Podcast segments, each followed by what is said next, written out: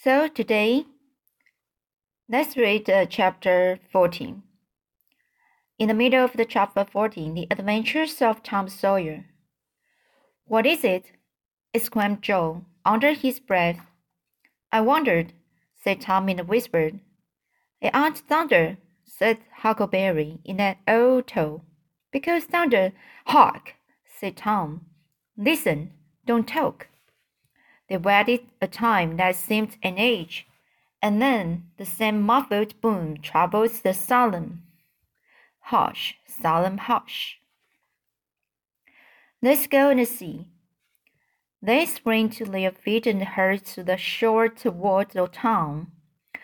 They parted the bushes on the bank and peered out over the water. The little steam ferry boat was about a mile below the village, drifting with the current. Her broad deck seemed crowded with people. There were a great many skiffs rowing about or floating with the stream in the neighborhood of the ferry boat. But the boys could not determine what the men in them were doing. Presently, a great jet of white smoke burst from the, the ferry boat's side. And as it expanded and rose in the lazy crowd, that same dull throb of sound was borne to the listeners again. I know now, exclaimed Tom.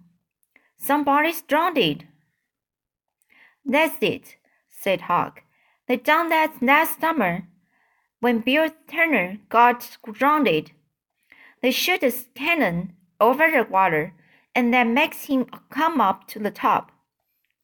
Yes, and take loaves of bread and put quiver, quicksilver in them and set them afloat, and wherever there's anybody that's drowned, they will float right there and stop. Yes, I've heard about it, said Joe. I wondered what makes the bread do late. Oh, it adds the bread so much, said Tom. I reckon it's mostly what they say over it before they start it out.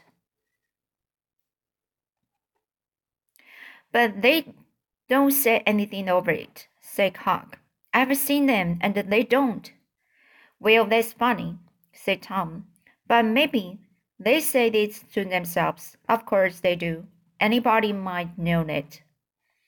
The other boys agreed that there was reason in what Tom said, because an ignorant lump of bread, only trotted by an incantation,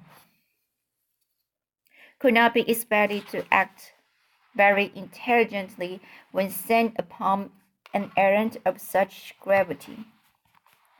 By James, I wish I was over there now, said Joe. I do too, said Huck. I'd give heaps to know what it is. The boys still listened and watched. Presently, a revealing, revealing thought flashed through Tom's mind, and he exclaimed, Boys, I know who's drowned. It's us. They felt like heroes in an instant. Here was a gorgeous triumph. They were missed. They were mourned. mourned. Hearts were breaking on their account. Tears were being shed, accusing memories of unkindnesses, unkindnesses to these poor lost lads were rising up, and unavailing regrets and remorse were being indulged. And best of all, the departed were the talk of the whole town, and the envy of all the boys, as far as this dazzling notor um, notoriety was concerned. This was fine. It was worth while to be a pirate, after all. As twilight drew on, the ferry boat went back to her accustomed business, and her skiffs disappeared. The pirates returned to camp. They were jubilant with vanity over their new grandeur and the, the illustrious trouble they were making. They caught fish, cooked supper, and ate it, and then fell to guessing at what the village was thinking and saying about them.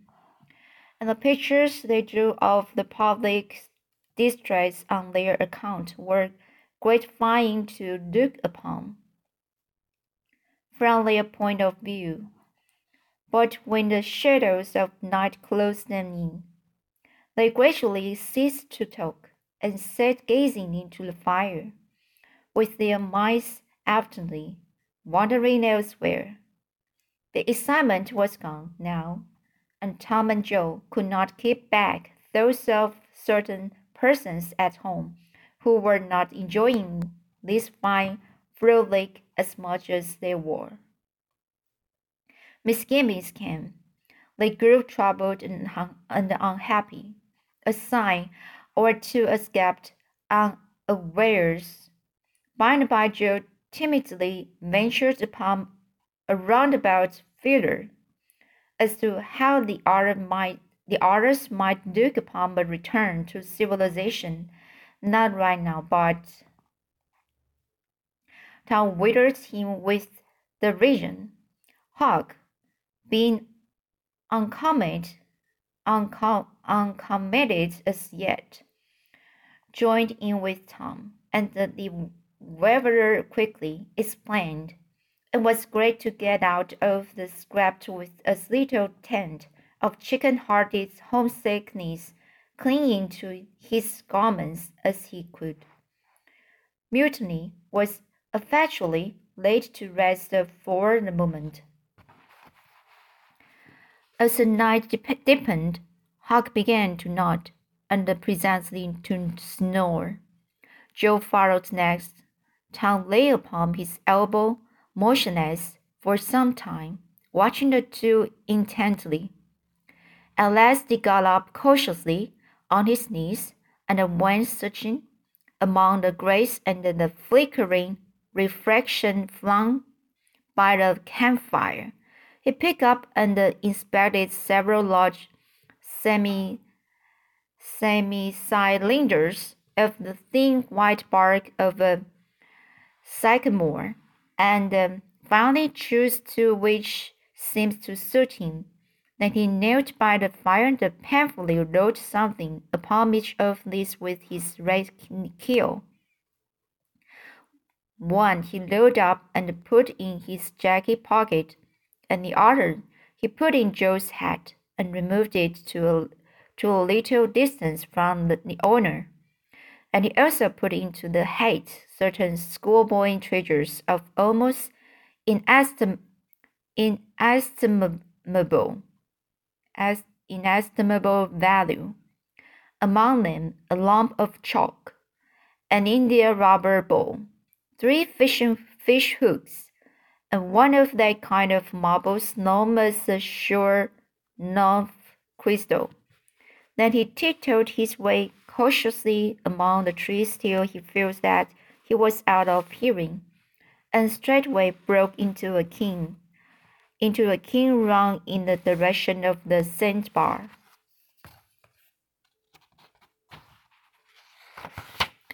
Chapter 15 Tom reconnoiters, reconnoiters, nurse the situation, repairs at camp.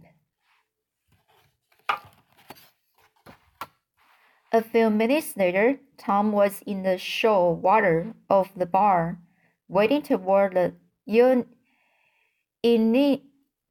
in shore. Before depth reached its middle, he was halfway over. The current would permit no more wading now, so he struck out confidently to swing the remaining hundred yards.